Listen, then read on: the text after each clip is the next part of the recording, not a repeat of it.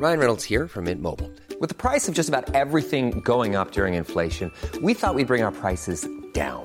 So to help us, we brought in a reverse auctioneer, which is apparently a thing. Mint Mobile unlimited premium wireless. Ready to get 30, 30, bit to get 30, bit to get 20, 20, 20, bit to get 20, 20, bit to get 15, 15, 15, 15 just 15 bucks a month. So, Give it a try at mintmobile.com slash switch. $45 upfront for three months plus taxes and fees. Promo for new customers for limited time. Unlimited more than 40 gigabytes per month. Slows. Full terms at mintmobile.com.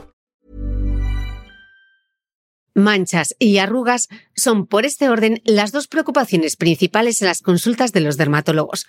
La cosmética sigue siendo la primera línea de tratamiento frente al fotoenvejecimiento, pero hay que elegir los productos adecuados. Elizabeth Arden tiene una rutina específica llamada Stop Manchas y Arrugas, basada en su innovadora tecnología Prevash. La rutina está compuesta por tres productos para proteger la piel frente a los daños provocados por los radicales libres, responsables de hasta el 80% de los signos visibles del envejecimiento. Son un serum de uso diario, un contorno de ojos y el escudo protector hidratante de alta tecnología Prevash City Smart, un filtro solar de amplio espectro SPF 50 100% mineral micronizado. Los tres productos de la línea Prevash de Elizabeth Arden incorporan en su fórmula venona, un potente antioxidante. Te hablo más de este ingrediente, su origen científico y su gran poder antioxidante a mitad del episodio. Ahora apunta, porque Elizabeth Arden nos ofrece 6 euros de descuento adicionales para adquirir Prevash City Smart, que ahora mismo tiene un descuento del 30%. Aprovecha la superoferta y usa el código MITRECITY en la web del Corte Inglés hasta el 15 de julio.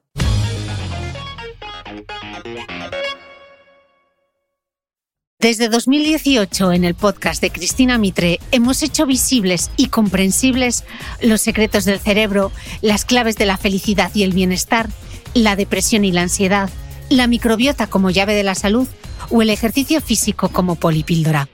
Desde este espacio semanal, intentamos convertir complejos conceptos científicos en información accesible para todos los públicos con la ayuda de los mejores expertos. Si quieres apoyar el trabajo que hacemos desde el podcast de Cristina Mitre, hazte suscriptor de pago de mi newsletter a micrófono cerrado.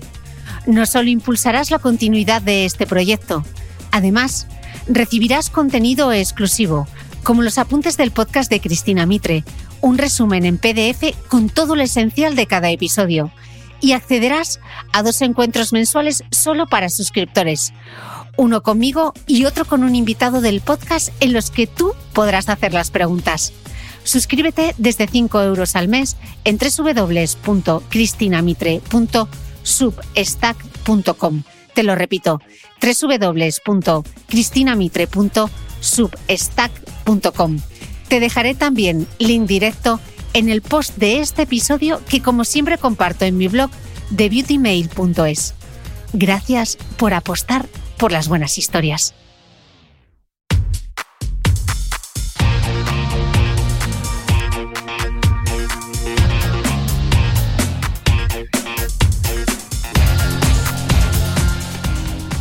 Hola, soy Cristina Mitre, periodista y autora del blog de Beauty Mail. Bienvenido a este nuevo episodio de mi podcast, un espacio semanal en el que entrevisto a grandes expertos de la salud y el bienestar para que aprendamos juntos a vivir mejor.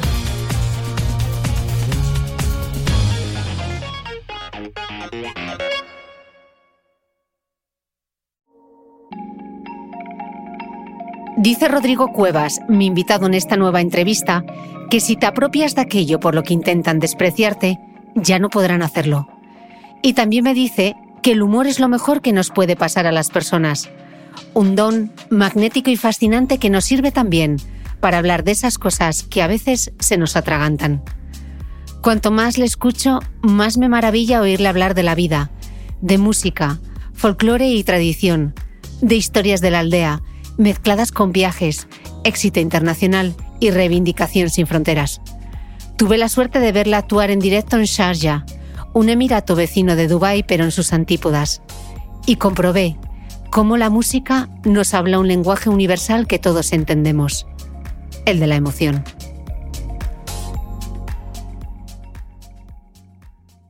Rodrigo Cuevas, bienvenido al podcast. Buenos días, Cristina, ¿qué tal?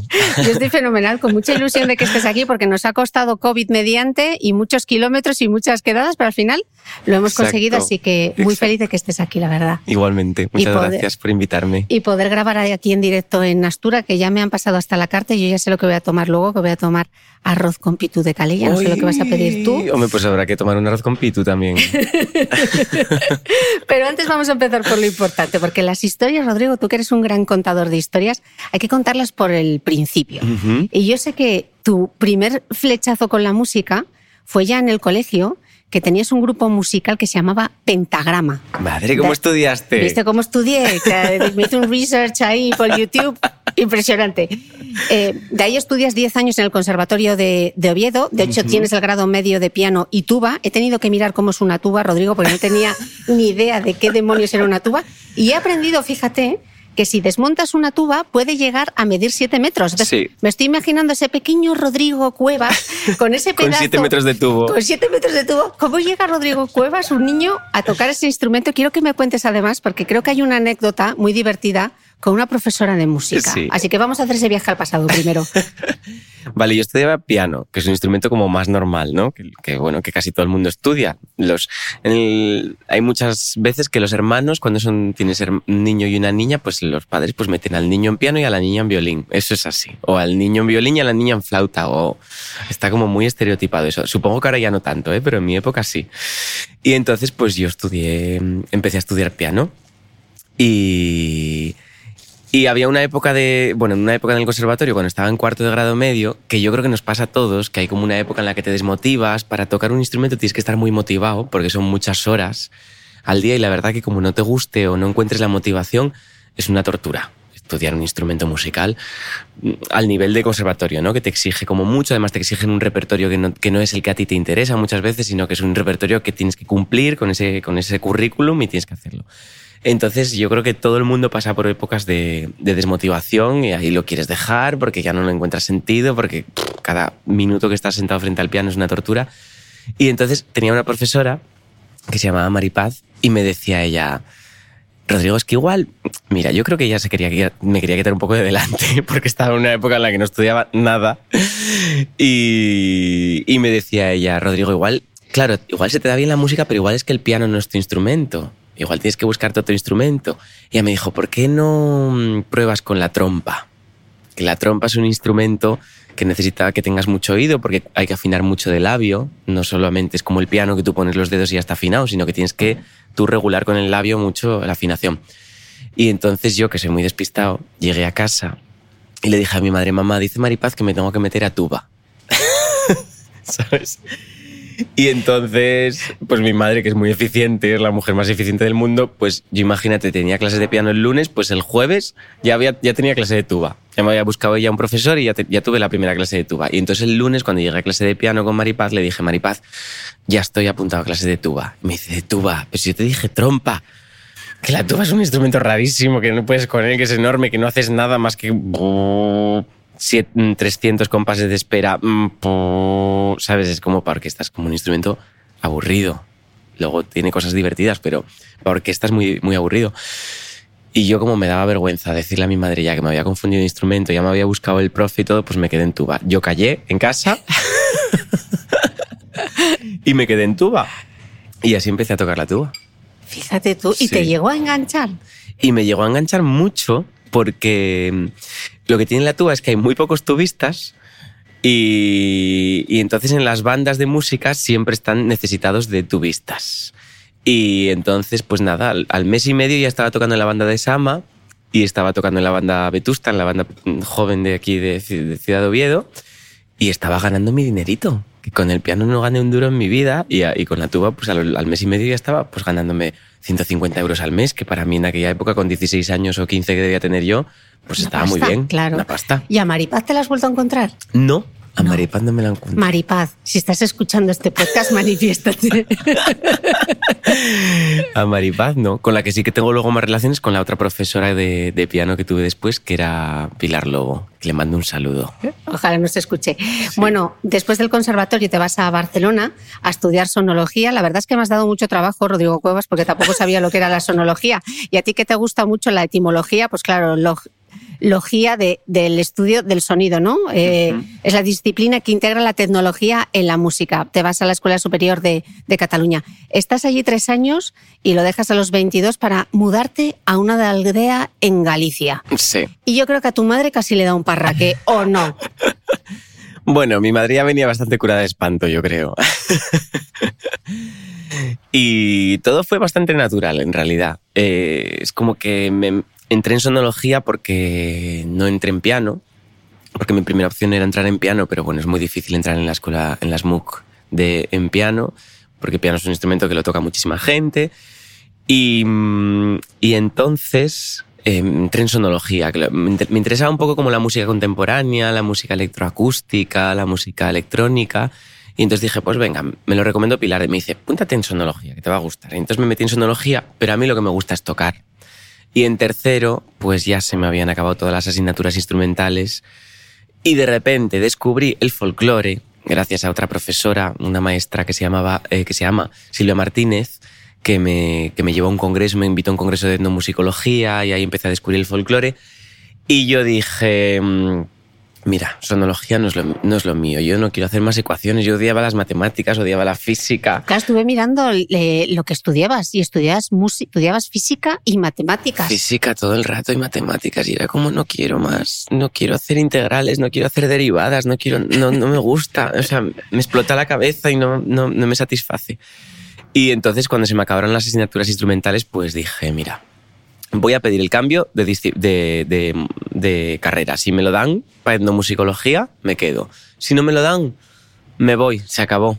Me voy y me voy a una aldea. Y me o sea, voy a una aldea que era lo que yo ya quería hacer toda mi vida. Bueno, primero llegué a Santiago de Compostela, porque yo tocaba mucho por la calle también en aquella época para ganarme mi dinerito, porque había dejado la banda de Oviedo y había dejado la banda de Sama porque estaba en Barcelona. Y, y, entonces por el verano tocaba mucho en la calle. Y un verano que estuve tocando en Galicia, pues en Santiago, la verdad que ganaba bastante dinero en la calle, me daba para vivir, para sacarme el carnet de conducir, que era lo que, era lo que yo necesitaba para irme al pueblo. Y entonces en cuanto tuve eso, ya sí me fui al pueblo. Tú siempre un hombre de recursos, ¿eh? eh dices que en esa etapa en la aldea de en Galicia, que donde más aprendiste fue en las cocinas tomando café con las vecinas de la aldea donde vivías. Cuéntanos esto. Pues sí, yo no tomaba café porque yo tomaba mucha infusión, era muy hippie.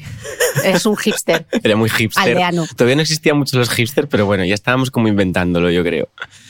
Y yo tomaba mucha infusión, el café me ponía muy nervioso, pero claro, mm, cuando llegué a Galicia, al pueblo, pues en el pueblo no puedes andar tomando infusión. Claro, por pídele casas. roibos. Claro. que la Como gente- mucho una manzanilla. La gente se cree que estás enfermo. Claro. Cuando tomas infusiones en una casa de, de campo, pues la gente se, pre- se cree que te pasa algo, que estás enfermo, de la, que te duele algo.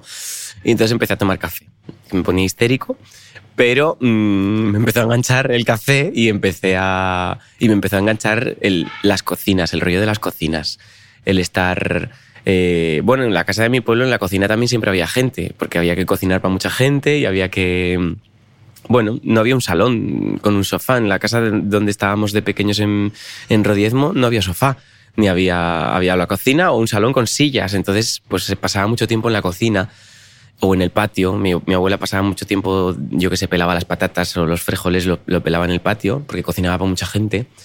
Y, y entonces me reencontré con eso. Y, y todas mis vecinas, pues eso, pasaban mucho tiempo en la cocina, cantaban, contaban historias, es el lugar donde estás caliente en invierno. Y de repente yo, para mí eso fue volver a la infancia y a decir, uy, ¿cómo se me había olvidado esto? Todo el día por ahí por los sofás, sentado, qué ordinariez, con la espalda hecha un Cristo. No, dije yo, cocina. Y ahora ya solo quiero cocinas grandes en mi casa. Eh, Rodrigo, tú dices que la cosmovisión del mundo rural es tu inspiración. Explícame esto de la cosmovisión del mundo rural, que me suena integral. Bueno, la, ya, la, la cosmovisión es una palabra que usan mucho en Perú, por ejemplo, que, que, que yo mm, tuve la suerte de pasar mucho tiempo en Perú porque mi novio vivió mucho en Perú.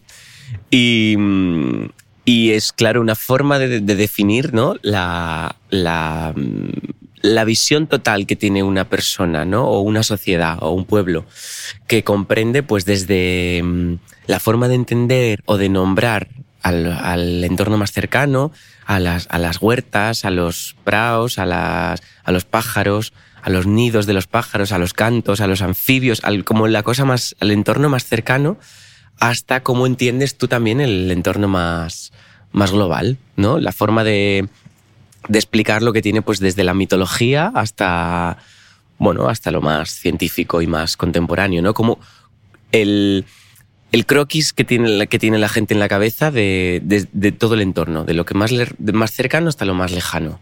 Y claro, en el, en el mundo rural aquí en Asturias, pues tenemos la suerte de que se mezclan muchas cosas, ¿no? Se mezcla mucha cosa de, la, de lo tradicional con la cosa pues de lo contemporáneo que ya vivimos en una sociedad pues eh, escolarizada, ¿no? Entonces se mezcla todo lo que nos contaban nuestros, nuestros antepasados con todo lo que sabemos a través de la ciencia y del, y del mundo contemporáneo y me parece una mezcla preciosa. Me parece fascinante. Eh, Rodrigo, quizá en, en, el imaginario popular tenemos una visión un poco distorsionada de lo que es el folclore, ¿no? En el caso de Asturias parece que todo se reduce a la gaita, al clásico gaitero, quizá también por la influencia del folk de, de los años 90, ¿no? Tú reivindicas otros instrumentos, como es el caso de la pandereta, y sobre todo el papel de la mujer en la música popular. Y esta uh -huh. parte me encanta. Cuando lo explicaste en Dubái me pareció súper bonito. Eh, cuéntalo, por fin. Sí, es que, mm, bueno, claro, mm, el folclore sufrió o pasó por diferentes etapas, ¿no? Sobre todo cuando se empieza a instrumentalizar, como, como se empieza a, a enseñar como un emblema, como algo que tiene más que ver con una cuestión identitaria que con una cuestión de expresión natural eh, artística, pues empieza a sufrir ciertas, ciertas manipulaciones, yo creo, ¿no? Eh, entonces, bueno, pues una de ellas, que, que, es yo creo que la consecuencia más cercana que recibimos es como el empoderamiento de la gaita, o el em, empoderamiento es una palabra muy asturiana, ¿no? Sería más empoderamiento, pero uh -huh. no es lo mismo, ¿no? Como, como que a la gaita se le dio mucho bombo eh, durante los años 80, 90, sobre todo 80 no tanto. En los 80 la gaita estaba a punto de desaparecer y en los 90 pues surge una corriente eh, a través del folk que la, que la, que la pone como, como protagonista de la música tradicional. Y bueno, en parte fue así, porque el, el, la figura del gaitero, que, que era mm, en su mayoría masculina, fue muy importante en ciertas zonas de Asturias, en otras no tantas, en otras era más importante pues el violinista o el... O, o la, viol, o la bueno no casi siempre el violinista también era una figura masculina ¿por qué? porque al, al músico se le pagaba entonces, cuando había un poco de dinero en el pueblo, cuando se organizaba un baile para una fiesta, se le pagaba al músico, se cobraba una pequeña entrada y se le pagaba al músico y, y entonces eh, ahí se llamaba un hombre, ¿no? Pero a diario lo que se las personas que hacían la música eran las mujeres y eso era con la pandereta. Era tocaban la pandereta o el pandero cuadrado y cantaban. Y era un repertorio mucho más extenso, un repertorio vocal que durante muchos años fue como un poco desprestigiado, ¿no? abandonado y no se le tenía tanto en cuenta. Yo creo que ahora tenemos la suerte de que hay toda una corriente folclórica que ya lo está poniendo en su sitio, ¿no? que es el, el sitio pues, central, el sitio, el sitio que era que, que yo creo que merece, que es el de, el de ser la, bueno, la música principal, ¿no? Que es la música de las mujeres, la que hacían las mujeres. También había pandereteros, pero muy pocos. Mm. ¿Y tú aprendiste a tocar la pandereta con ellas? Yo aprendí a tocar la pandereta con, con, con mujeres, sí. En Galicia, en la aldea. Sí, con mis vecinas de allí de Galicia. Y luego, pues aquí en Asturias también yendo a conocer a señoras que tocan la pandereta, que tenemos por suerte todavía buenas pandereteras, patrimoniales, digamos, de las que aprendieron en casa, en los bailes, cada vez menos porque ya son las, las últimas ¿no? de una generación, pero, pero todavía tenemos buenas pandereteras. ¿Y por qué es tan importante, Rodrigo, y por qué lo llevas tan eh, por bandera, eh, preservar todo ese legado, para quien no lo entienda? Eh, bueno, es que yo creo que hay una parte de nuestra cultura mmm, que, pasa por ahí. O sea, dentro de la música tradicional, del, repertorio vocal, mmm, está todo, está todo. Pues están todas las, formas de, cultivar, todas las formas, todos los, nombratos que dicen aquí, la, microtoponimia, está toda ahí, que esa no está ni siquiera en los registros eh, oficiales, ¿no? La microtoponimia, que es una cosa que a mí me fascina, que hablaba de ella para, para Boneira, que era, una, era un poeta gallego maravilloso que a mí me encanta. Para él era como como la forma de, de- de relacionarse el ser humano con la naturaleza eh, en una permeabilidad absoluta, pues era, era la microtoponimia. Yo estoy recogiendo la microtoponimia de, de mi pueblo y es fascinante porque es que tengo hojas y hojas de, de microtoponimia solamente de, un, de, un- de una aldea enana donde viven 12 habitantes ahora mismo. Ponos un ejemplo. Yo qué sé, pues la, la, la Cuesta Largañal, eh, la Llosa, el Llosón, la, la Cavadina, el Solsuku. eh, Eso no aparece en Google Maps. Eso no aparece en Google Maps. Y eso en cuanto se mueran todas las personas de ese pueblo, pues va a Desaparece desaparecer, porque la gente, la gente más joven no utiliza tantas fincas, utilizan las más cercanas, van a sobrevivir pues las yosas, las herías, pero no van a sobrevivir todos los nombres. Claro, antiguamente se le daba nombre absolutamente a todo, ¿sabes? Si, si estuviéramos en esta mesa, si esta mesa fuera el pueblo, pues tendría nombre cada mancha, cada veta de la madera, ¿no? Que estamos viendo. Este sería, está todo nombrado porque todo estaba aprovechado y todo tenía... Y a mí ese conocimiento tan exhaustivo que se refleja en el folclore y que, y que las mujeres transmitían mucho en casa, muchas veces además saltándose una generación, ¿no? Eh, de, abuelas, de, abuelos, a- de abuelas a nietos y a nietas, pues me parece fascinante y me parece como, como mucha información que no, que no podemos permitirnos el lujo de perder. Mm. Lo que pasa que, claro, las casas tradicionales ya no existen, ya no convivimos tres generaciones. La mayoría de las casas, con suerte, son dos generaciones, pero en muchas, las de mis amigos, ya solo es una generación en cada casa. Entonces tenemos que buscar otros espacios donde podamos transmitir eh, todas esas formas de, de pensar, de crecer, de querer, de, de cuidarnos también, porque, porque eran otras formas de, de- protegerse los unos a los otros y de hacer comunidad. Comunidad. Hmm. Mm. ¿Y cómo crees tú que se crean esos espacios?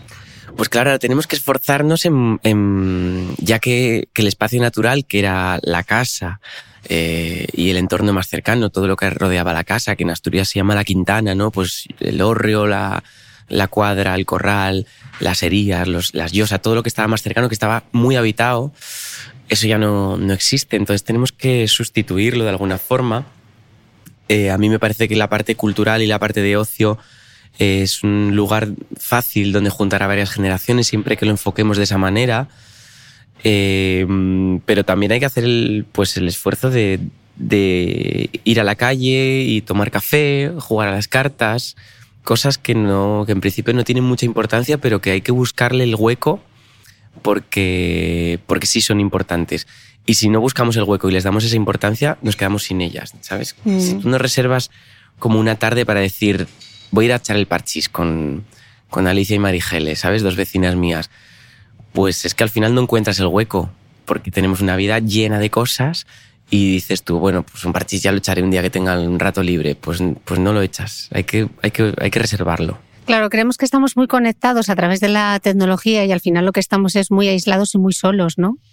Sí, y, y conectados mucho a lo lejano y muy poco a lo cercano, que eso nos pasa también con los medios de transporte, ¿no? Que, que cada vez podemos ir más rápido a Madrid o a Dubái o tenemos más conexiones aéreas, pero sin embargo, pues ahora mismo pues dos pueblos pueden quedar aislados por una vía del, del AVE o por una autopista y tienes que rodear muchísimo más para ir a una finca, ¿no? Que antiguamente tardabas 10 minutos caminando. Mm. Yo creo que eso es un reflejo también de lo que nos pasa con las redes. Estamos conectados a gente de todo el mundo rapidísimo y igual hablamos más con alguien que no conocemos en persona, que vive a 500 kilómetros o a 1000 y, y con tu vecino no hablas, no echas una tarde hablando nunca. Eh, de hecho, a colación de esto dices una cosa muy bonita y es que eh, cruzamos medio mundo buscando la aventura de nuestras vidas cuando probablemente la tenemos aquí al lado. ¿Tú crees que la pandemia ha sido un punto de inflexión para muchas personas? Yo creo que podría haber sido un punto de inflexión. En- quiero creer que sí, que para mucha gente sí lo fue y, y fue como, como un venga ya, ¿no? Como, como mucha gente llevaba planteándose o llevábamos planteándonos cosas que las vamos posponiendo porque siempre, siempre piensas que hay tiempo para hacerlo. Y la pandemia sí que hay mucha gente que le dijo, ya, es el momento, aprovecha esta oportunidad y, yo creo que hay mucha gente que lo hizo. Pero luego yo creo que por desgracia también hay un efecto rebote de, de bueno, de buscar como mm, sí, como la aventura en la experiencia más cara o en la experiencia, no en lo, en lo pequeño y en lo, en lo cercano, ¿no? Yo, yo qué sé, puedo irme a, a Casu, que lo tengo a media hora de coche y voy a conocer a, o voy a echarme una tarde con Anita, que es una señora que vive en, en Caliao, que sabe todo de plantas y sabe romances y tiene una cocina que solo tiene fuego en el suelo, no tiene ni siquiera una cocina de, de leña, de, de hierro. Y yo me paso una tarde ahí y para mí es tan enriquecedor como, yo qué sé, como cuando iba a visitar a mi novia a Perú y nos íbamos al Amazonas y conocíamos a una persona ¿no? que, que tenía un mundo muy, muy particular y muy alejado del mío. O sea que tenemos que crecer en eso, ¿no? En, en, darnos cuenta que no es lo más lejano, lo más... que la foto del Instagram yo creo que ya se nos tiene que pasar esa novedad, ¿no? De, de sí, nos hacemos la foto en el agua más azul, pero luego estoy aburrido porque no tengo dónde tomarme algo cómodo, porque me tratan mal en los chiringuitos, ¿no? Yo creo que sí hay que pasar de ello, hay que crecer. eh, Rodrigo, a ti te han puesto todo tipo de, de, etiquetas para intentar definir un poco quién eras y lo que hacías, ¿no? Desde showman folclórico, sex symbol de la copla, eh, que lo tuyo era la copla punk, la verbena psicodélica, la tonada glam, el, electro, el electrocuplé, el cabaret Under Prado. todo inventos. Todo inventos. Eh, pero en el fondo, ¿te ha pesado alguna de estas etiquetas? Mm, no, la que más me pesa, o sea, la que me pesa un poco, que me fastidia un poco, es como la del Freddie Mercury asturiano. Esa es la que digo yo. Ay, chica, ya Lo está. intuía. No, porque cuando te comparan con otra persona, que además que dices tú que es que no, no hay comparación, ¿sabes? Que no... Bueno, no sé. Cuando te comparan con otra persona todo el rato con la misma, es como, chicas, el bigote ya está, no, no, no tengo nada que ver. Pues esa es la que me... Pero el resto me hace gracia. me dan ideas muchas Me dan veces. ideas. Sí. Eh, en Rodrigo Cuevas, Campo y Tablas, que es un documental dirigido por Manuel García Postigo y Fernando Campos, explicas que cuando empezaste en esa Galicia rural, percibiste mucho rechazo. Eh, eh, sí, ¿a qué me podría referir? Yo creo que cuando saqué el primer disco puede ser... Eh, bueno, es que cuando saqué el primer disco, que es un disco que, que está un poco descatalogado porque está, bueno, lo edité en físico nada más, de aquella tampoco se, no se llevaba todavía el Spotify tanto. Eh, y hice una tirada de mil y ahí se quedó, no lo reedité. Entonces, eh, cuando hice ese disco sí que... El de Soy la Maga. Sí, yo soy la maga. Mm. Saqué un par de videoclips así. Claro, eran muy bizarros, pero porque yo era muy bizarro y me gusta mucho la bizarrada. Y como que era una época en la que yo también tenía que, que hacer desde ahí, ¿no? Desde lo. Desde. mm, Desde el demostrar que. Bueno, yo creo que es como apropiarse un poco también de, de lo, de lo que te. con lo que te intentaron despreciar durante mucho tiempo. Pues, pues uno lo apropia para, para poder reafirmarse dentro de ello y que no pasa nada. No decirle a nadie, mira, no me puedes insultar desde aquí porque es que esto ya lo sé yo. Entonces, eh, partamos de esto, ¿vale? Que esto- todas las cartas sobre la mesa. Entonces también utilizar como, yo creo que es una estrategia propia que, que a nivel artístico a mí me funcionó mucho, que es como, eh, no te puedes reír de mí porque yo sea gay o porque sea bizarro, porque me vista así, porque es algo que, que, vamos, que es innegable. Entonces, como dejarlo de... mm, Y yo creo que ahí es donde hubo rechazo, ¿no? Como al principio tra- trabajar desde el folclore, eh, pues con ese punto bizarro, la gente dijo, pero ¿qué? ¿Qué es esto? ¿Sabes? La gente lo, lo entendió como que yo no estaba dignificando, sino que estaba haciendo todo lo contrario. Que era el cachondeo, ¿no? Eh, Claro, que estaba como, sí, como riéndome del folclore. mm. Y no, lo que hacía era reírme de mí mismo, que utilizaba el folclore porque es lo que me gusta, pero la risa es sobre mí, no es sobre el folclore en ningún momento. Mm. Hay una cosa que, que me llama mucho la atención, sobre todo después de haberte actuar dos veces, eh, recientemente en Gijón y antes te vi en Sarja, luego lo contaremos, ese gran momento, Eh, y es cómo te sobreexpones sobre el escenario y cómo luego optas por esa soledad del mundo rural. Tú vives en Piloña, perdido del mundo, o sea, cualquiera que lo busque ahora en Google Maps. ¿Cómo combinas esos dos mundos? Pues son muy complementarios. A ver, en Piloña, mmm, yo estoy en una aldeína muy pequeña, que somos 12 habitantes, 13, y mmm, tampoco es que esté perdido del mundo, porque la verdad que tenemos una actividad, mmm, una actividad social que es que a veces no lo doy. Porque bueno, eh, aquí en Asturias, como sabes, yo explico porque la gente sepa cómo es la, la distribución Explícalo, sí. territorial, que aquí no es que que... no escuchan de todo el mundo. Claro, no es que no es como en otros sitios que igual hay un pueblo de mil habitantes y luego hay 10 kilómetros hasta el siguiente pueblo, ¿no? Aquí son somos aldeínas, o sea, yo vivo en una de, de 12 habitantes, pero a 500 metros tengo otra pequeñina, a un kilómetro hay otra, a dos kilómetros hay otra, o sea, es como un, como un salpicado, ¿no? La población, no es que esté en una aldea de 12 habitantes en medio de Alaska, ¿vale? El Fargo. Exacto. eh, entonces, eh, bueno, tenemos. Hay mucha gente que, que, nos reunimos y hacemos. mm, Bueno, pues hacemos nuestras historias, pues nos eh, pues estamos con la Benéfica, con el proyecto de, de teatro que estamos recuperando, con la Señora Fiesta, que es un festival que hacemos. Bueno, es como que tenemos mucha vida social, no es que estemos perdidos.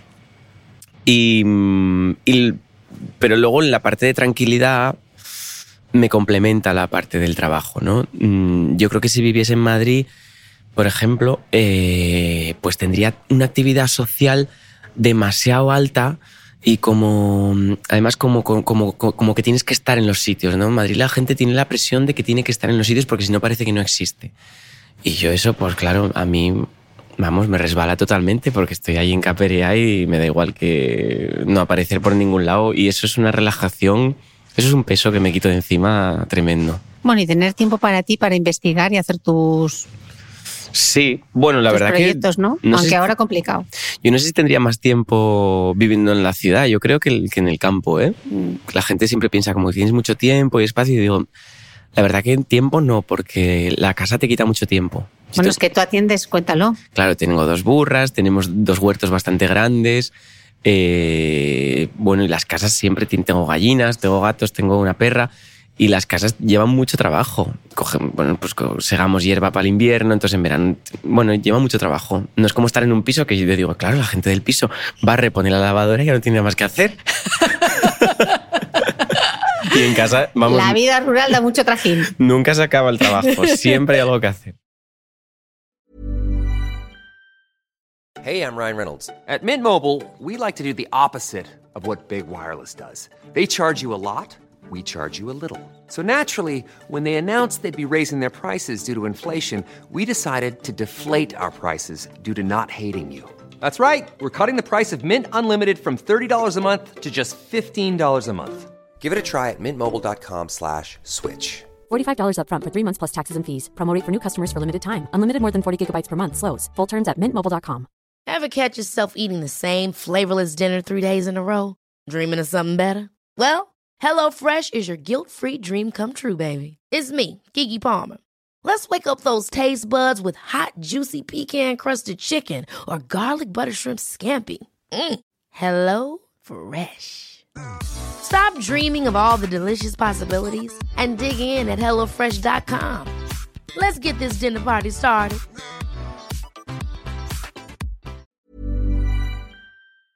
Como buena escuchante del podcast, seguro que conoces el poder antioxidante de la vitamina C, la vitamina E o la coenzima Q10. Hoy te quiero hablar de la idebenona, un ingrediente que supera a todos estos antioxidantes en la protección de la piel frente al estrés oxidativo. Elizabeth Arden incorporó la idebenona en la fórmula de los tres productos de su línea Prevash, el serum de uso diario, el contorno de ojos y el escudo protector hidratante de alta tecnología Prevash City Smart. La historia de la idebenona empieza cuando fue descubierta por una compañía farmacéutica japonesa. Inicialmente se desarrolló como tratamiento para la enfermedad de Alzheimer y como método para preservar los órganos destinados a un trasplante. Después llegó al mundo de la formulación cosmética por accidente, cuando se confirmó su extraordinaria capacidad para combatir las agresiones que los radicales libres ocasionan en la piel. Si quieres probar la alta tecnología antienvejecimiento de pruebas City Smart, Elizabeth Arden nos ofrece 6 euros de descuento que se suman al descuento del 30% que ya tiene en la web del corte inglés. Utiliza el código MITRECITY hasta el 15 de julio. Aprovecha.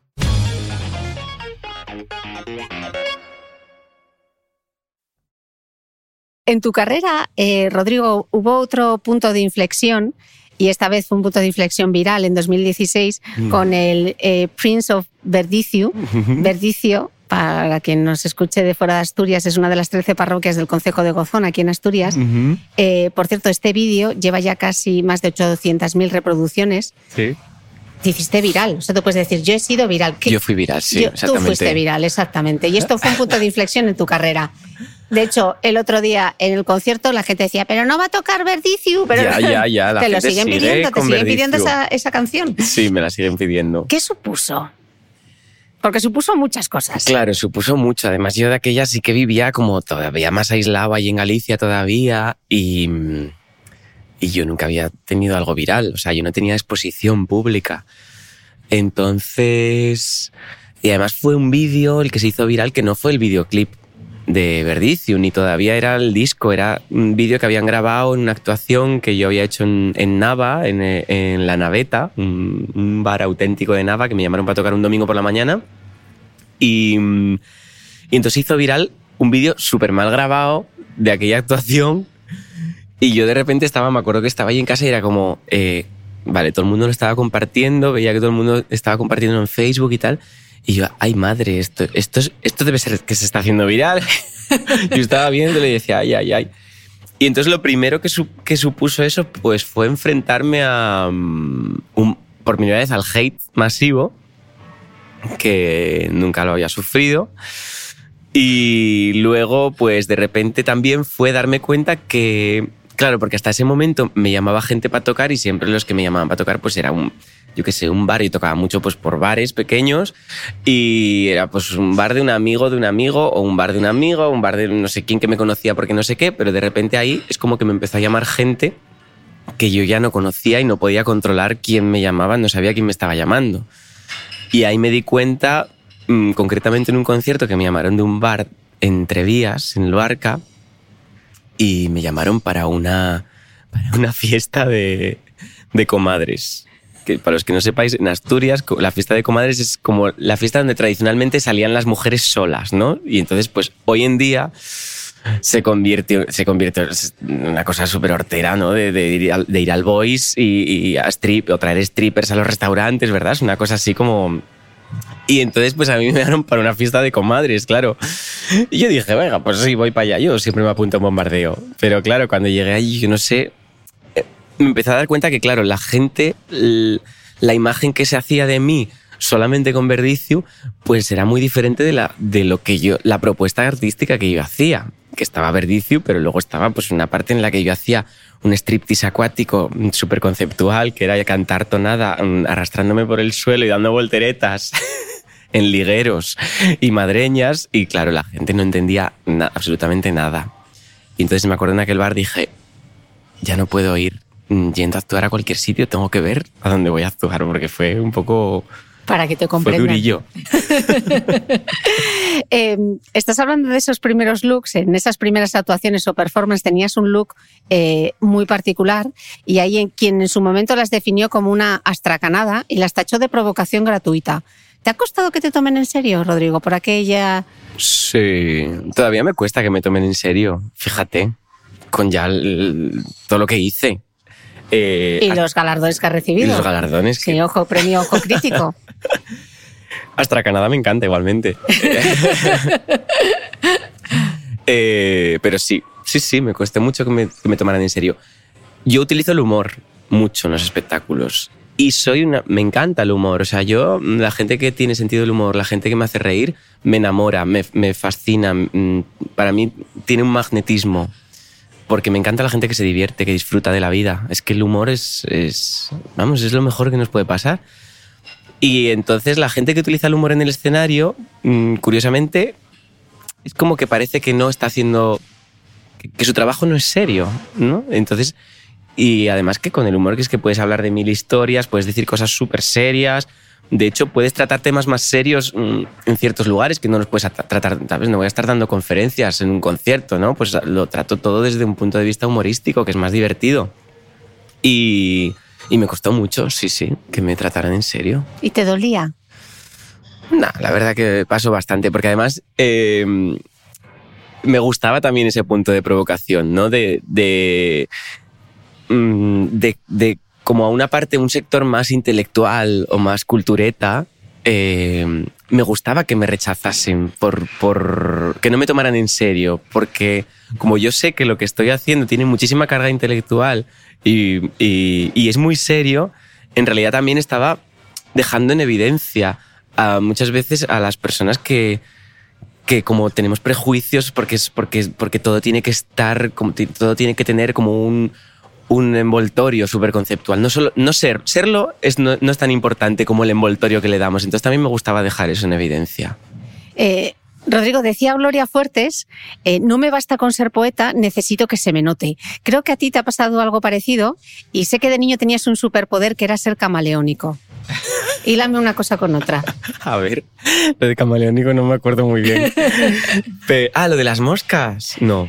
No, que Ah. te transforma, que tú sabías cómo transformarte. Eh, cuándo podías ser Rodrigo, cuándo tenías que reprimirte un poco más. Ah, bueno, sí, claro. Eso lo aprendemos todos un poco. Pero eh, sí, lo de mm, Gloria Fuertes me gusta mucho porque. mm, eh, ¿Cómo se llama? Ay. Se me olvidó. Bueno, hay un chico, que ahora no me sale el nombre. Luego no saldrá. Vale, en, un, en un podcast que se llama Puedo Hablar, que tiene con, con, con Perra de Satán. Y, ay, y él, que no me acuerdo cómo se llama, por favor, perdóname, Luego lo busco. lo buscamos. Eh, pues él lo dice en Puedo Hablar. Yo esta frase la, la aprendí de él, que tienen un programa dedicado a Gloria Fuertes. Y. mm, Ay, lo tengo en la punta de la lengua todo el rato y se me no te preocupes, voy a buscarlo por el móvil. Tú sigue, Vale. tú sigue con tu idea. Y entonces eh, él, él es el que dice, Gloria Fuertes decía, no solamente, no me basta con ser poeta, necesito que, me- me- que se me note. Y, y él dice, no me basta con ser maricón, necesito que se me note, ¿no? Porque, mm, porque durante mucho, mucho tiempo, claro, nosotros nos enseñan eso, que tenemos que ser camaleónicos, que tenemos que, en ciertos momentos, pues pues donde, donde no podemos ser libres del todo, pues tenemos que baja- bajar el tono de voz o mover menos las manos o reír los chistes a la gente para que no se nos note que somos maricones o que somos o que somos lesbianas o que somos personas trans o que somos bueno, cualquiera de las cosas que están socialmente mm, pues poco aceptadas, ¿no?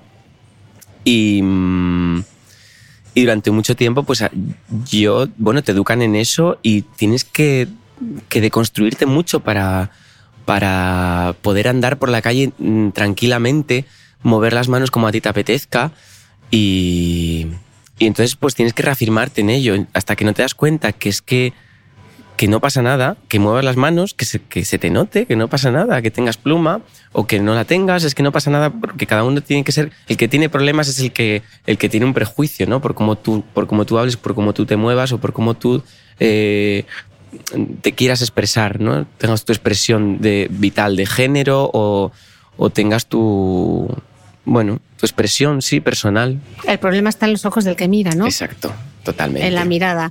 Eh, se llama Enrique Aparicio. ¿Y su, y su seudónimo cómo es? Eh, Snorkel. Snorkel, eso. Ya lo tenemos. Snorkel. Pues Saludo, nada, por favor. Un saludo, por favor, a ver si nos, escu- eh, a ver si nos escucha. Eh, mencionabas antes ese primer trabajo, el de Soy la Maga, después vino Electrocuplé, el Prince of Verdicio que hablábamos, y llega eh, Manual de Cortijo, de Cortejo en 2019, y aquí sí que aparece el Rodrigo más serio, con esa Sí. producción de Raúl Fernández Refre, quien también ha producido a Silvia Pérez Cruz, que ojalá venga a este podcast, que me muero de ganas. Ay, por favor, Silvia. Ojalá, Silvia, vente. Ven que te va a encantar. Rosalía o el niño de Elche, ¿no? Os echasteis tú y Raúl a la carretera para descubrir todos esos sonidos, ese folclore. Para los que no sabemos cómo se produce un disco, cuéntanos cómo fue esta aventura. Pues, claro, yo nunca había trabajado con un productor y yo que soy muy volantazos eh, en la vida y en lo musical también, pues necesitaba un poco un productor que, que te ayuda, te agarra el volante, te dice por aquí, no te salgas. y Raúl lo hizo fabulosamente, yo creo que como, como ayudarme a darle una entidad, eh, una unicidad al, al, al disco, ¿no? Y que todo tenga un sentido. Y lo que hicimos fue, yo le propuse a Raúl que se viniera a Asturias para conocer un poco el folclore de primera mano, porque yo le ponía canciones, yo le tocaba canciones, eh, pero yo tenía el miedo de estar todo el rato, claro, filtrando. tanto el repertorio cuando le ponía canciones como, como bueno, las formas de cantar. Y entonces yo le dije, venga, vámonos a Asturias una semana, diez días, me parece que estuvimos, y vamos a grabar a mujeres que toquen la pandereta, que toquen el pandero, y nos fuimos por la zona de, de Cangas de Narcea, de Begaña, que bueno, mm, hoy en día es de las zonas más ricas que tenemos en Asturias, yo diría que en España, de, de folclore, de tradición oral. Y, y, allí pues estuvimos grabando, pues mira, estuvimos grabando a Irene, que, que la puse allí en, en, en Dubái, en la, en la expo de Dubai cuando, cuando estuve hablando de folclore asturiano, que ya falleció. Estuve, estuvimos grabando a, María de Trabau, que también falleció.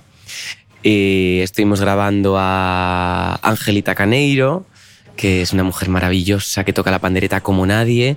Y estuvimos grabando también a Angelita, Angelita El Cabanón, que es de ayer, del consejo de ayer, y que canta tonada, que es, que es, que es una maravilla. Y entonces luego con ese material nos fuimos al estudio a Barcelona y, y bueno, sobre todo lo que, para lo que nos dio ese material es para darnos cuenta que teníamos que basarnos en la percusión y la voz, que era lo que, como la esencia del folclore eh, asturiano o de, esa parte del repertorio vocal.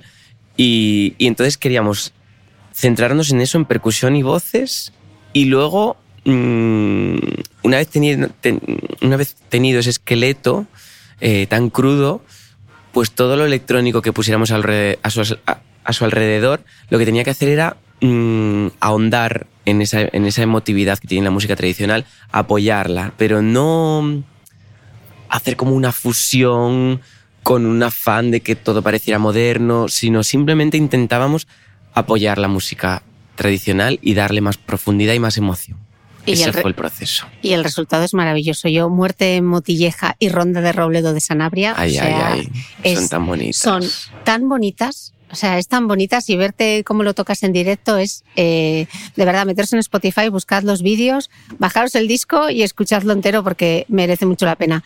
Eh, Rodrigo, estos son como tus tres palos, el teatro, el humor, uh -huh. que lo has dicho mucho, y lo musical. Uh -huh. Háblame de cada uno de ellos. Del humor ya me lo has hablado, pero esta parte del teatro y de lo musical...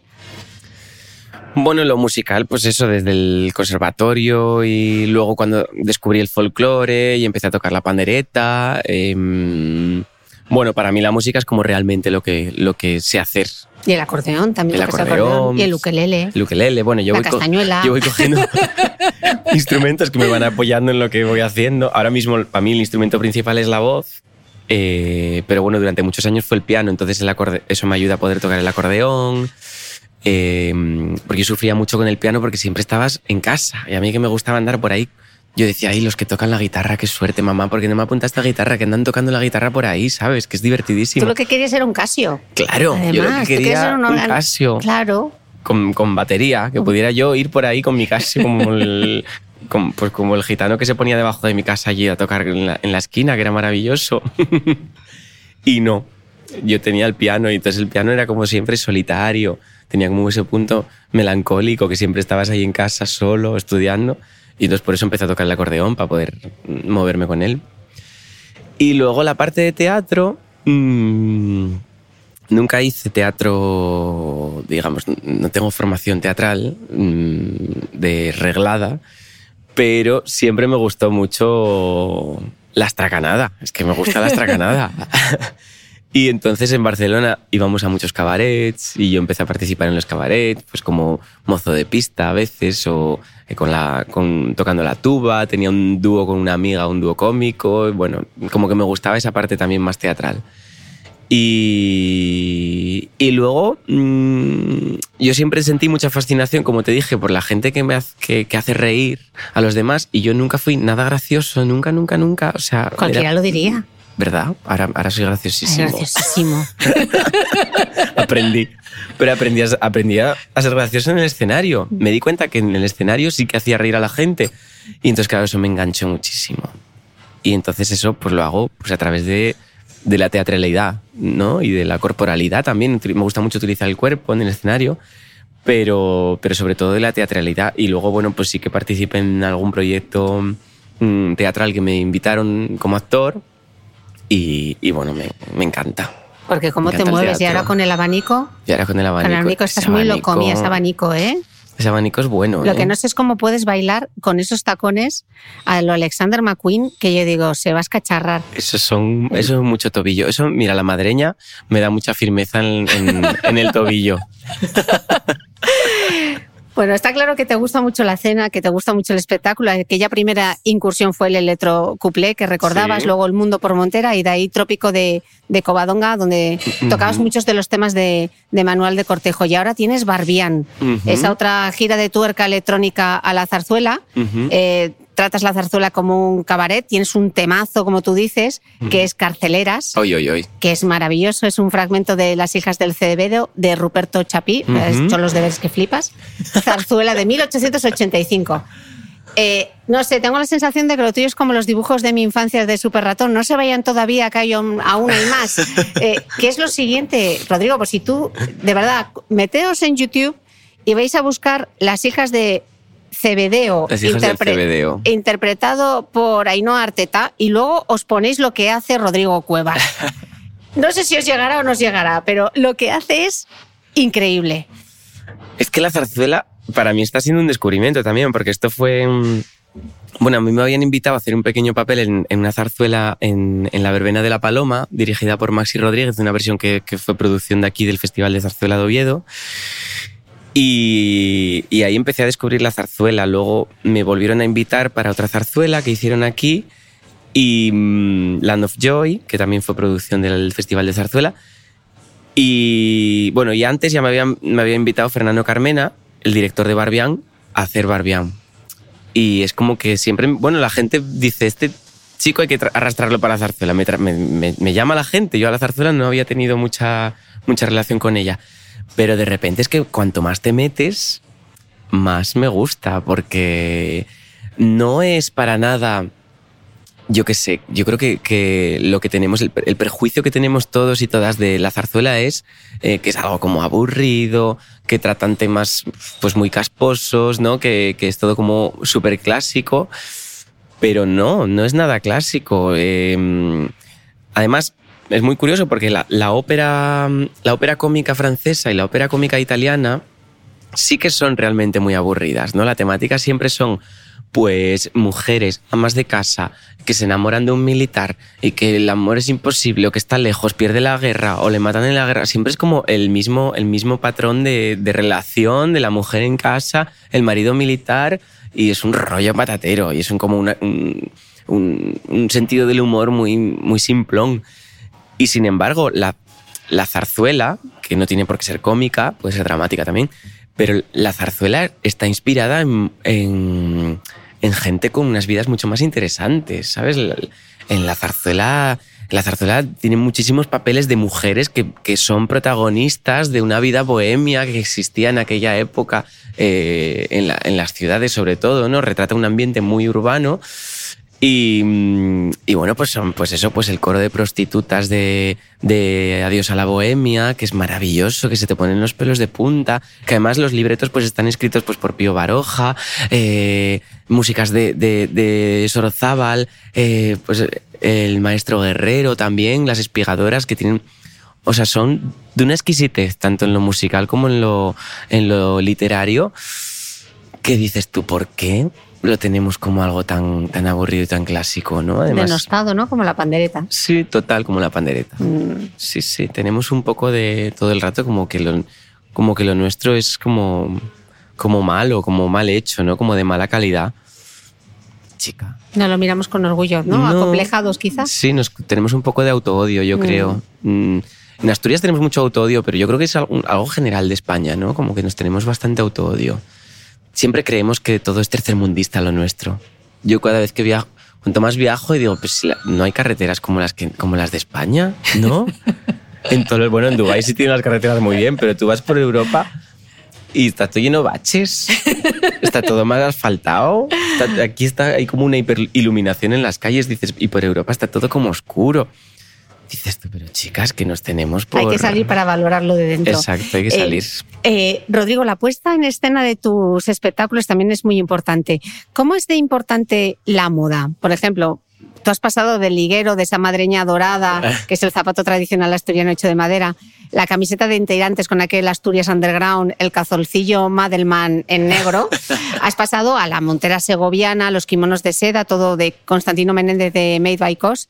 De hecho, creo que tu madre Yolanda Sí. es la que te cose ahora, ¿no? ¿Trabaja con él? Sí. ¿Cómo es cose. importante el look? Es muy importante. Eh, a ver, también trabajé alguna vez con Susana de Dios, que es una, también una diseñadora de aquí asturiana muy, muy guay, que, me, que ahora no trabajamos juntos tanto porque ella está muy ligada con la ópera, pero, pero vamos, que también me gusta tenerla ahí siempre. Eh, es súper importante. Yo creo que, mm, igual que también trabajo con la música tradicional, con la, con la canción, con, con el baile, me encanta la danza tradicional, otra de las disciplinas en las que fuimos y somos, deberíamos ser potencia, es en, toda la parte textil eh, y artesanal, toda la artesanía que en España es, eh, llega a unos niveles de excelencia brutales y la estamos dejando morir, porque eso sí que es algo que se habla poco y se está dejando morir la artesanía, mm, pudiendo tener una producción artesanal al nivel de la que tienen los japoneses, que la tienen súper eh, presente en todo, ¿no? que nos venden a nosotros futones, los japoneses teniendo a nosotros unos colchones de lana maravillosos, que se duermen, que son buenísimos para la espalda. Bueno, me enciendo yo con el tema de la artesanía, me enciendo. Pues me parece como muy importante eh, lo textil, ¿no? Tener, eh, también poner en valor esas prendas tan bonitas, esos tejidos tradicionales que tenemos tan bonitos, eh, esas formas de coser, ese, ese patronaz, patro, patro- Patronaje. ese patronaje. eh, bueno, es, es precioso. La montera segoviana es una pieza Espectacular. mm, espectacular, pero también tenemos el sombrero de Montermoso, tenemos las monteras piconas, las monteras gallegas que son maravillosas, los sombreros de Verdiales, de Málaga. Eh, Los mantones que llevas los también, ¿no? mantones, bueno, el tema de los mantones que es precioso. Eh, Los fajines. Sí, incluso la, la- la- la joyería tradicional, la Mm. filigrana que hay en la filigrana charra, la, la filigrana de Córdoba, eh, el azabache, ¿no? Tenemos cosas muy, muy, muy, muy potentes a nivel de artesanía y a nivel textil y de indumentaria y de moda. Y tampoco las usamos, ¿no? Las dejamos. Yo creo que cada vez más, ¿no? Nos damos cuenta que lo, que lo tenemos, pero es que es un valor.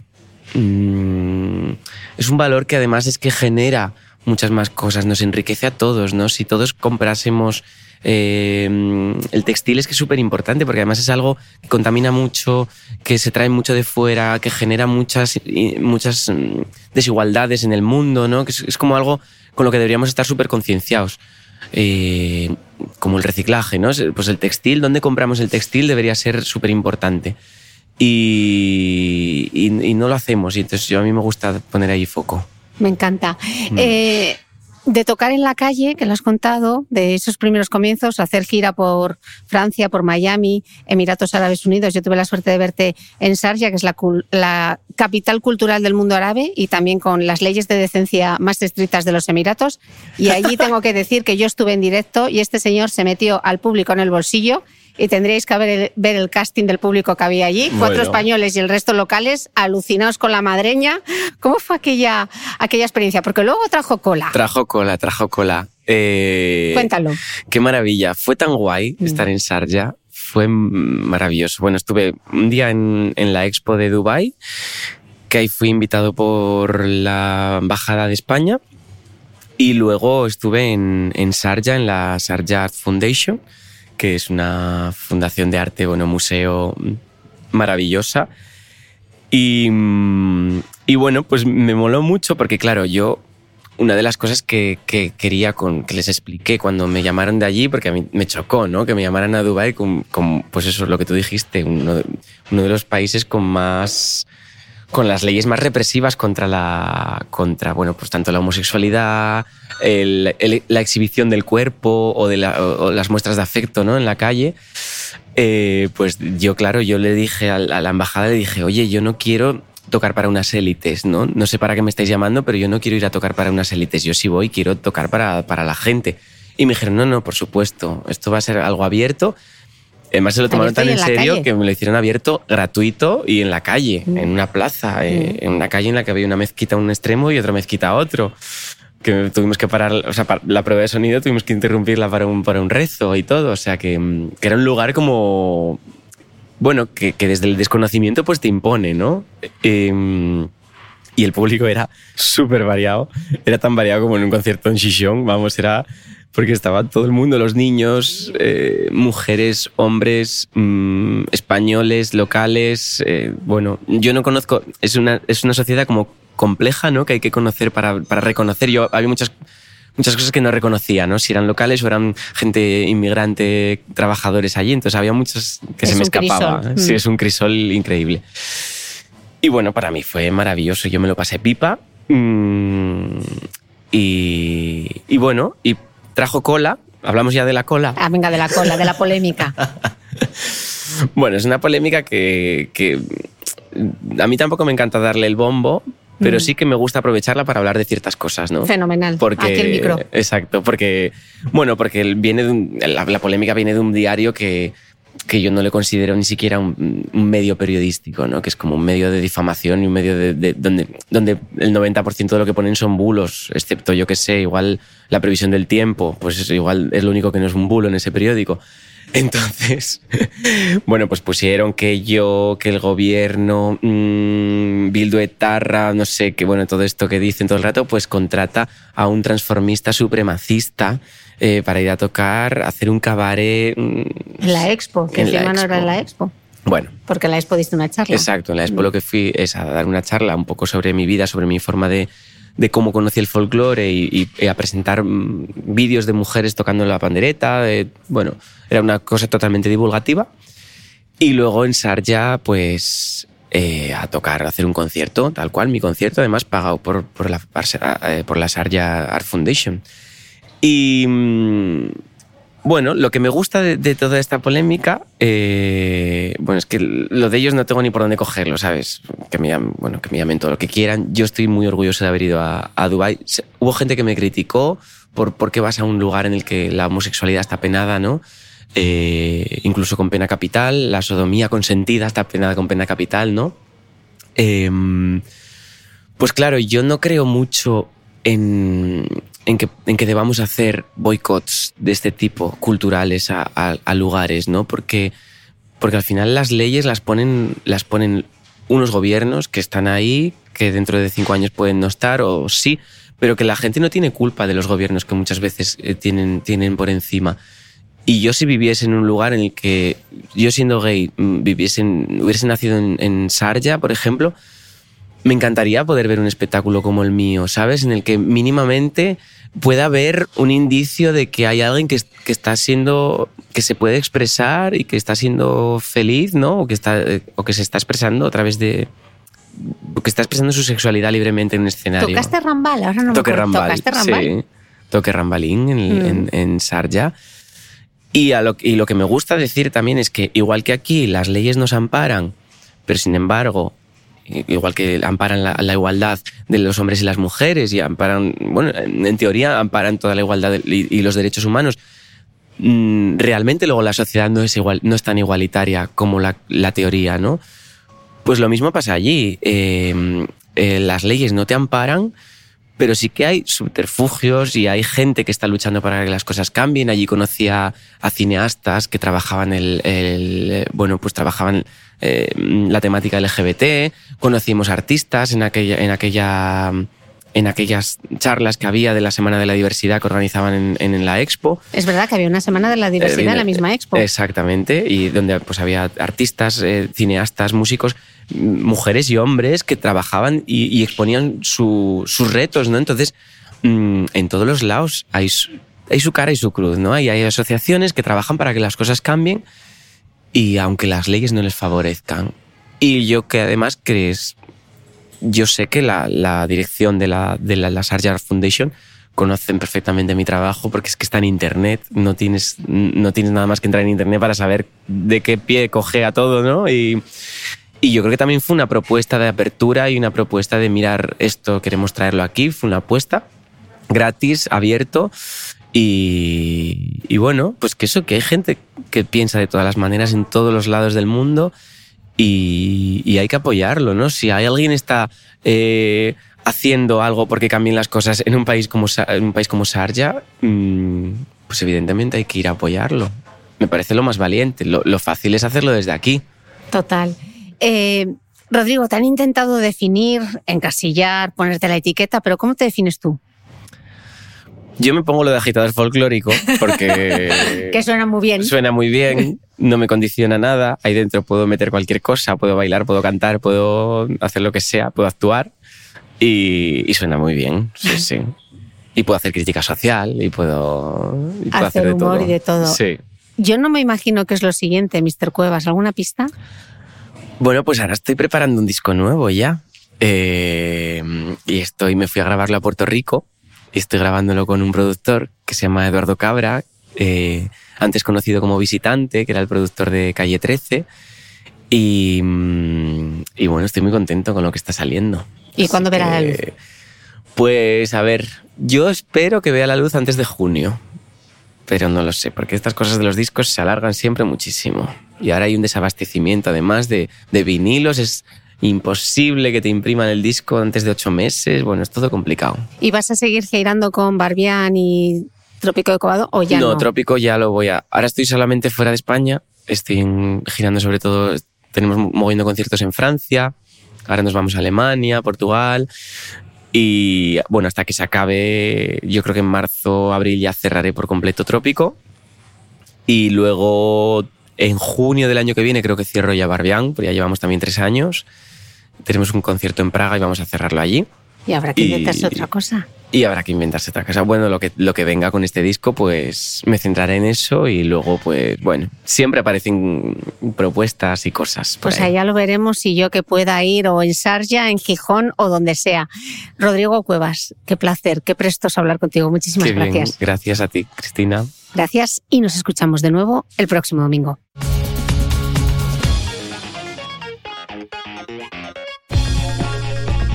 No olvides que todas las notas de este capítulo están en mi blog de beautymail.es. Además, si no quieres perderte ninguna entrevista, suscríbete a el podcast de Cristina Mitre en tu reproductor de podcast habitual. Y un último favor, si me escuchas en Apple Podcast o en Spotify, regálame una reseña, porque así ayudas a que este podcast siga creciendo. Muchas gracias y nos escuchamos de nuevo el próximo domingo.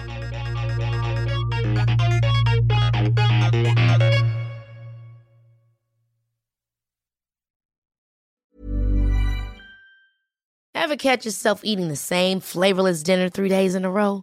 Dreaming of something better? Well, HelloFresh is your guilt free dream come true, baby. It's me, Kiki Palmer. Let's wake up those taste buds with hot, juicy pecan crusted chicken or garlic butter shrimp scampi. Mm. Hello Fresh. Stop dreaming of all the delicious possibilities and dig in at HelloFresh.com. Let's get this dinner party started.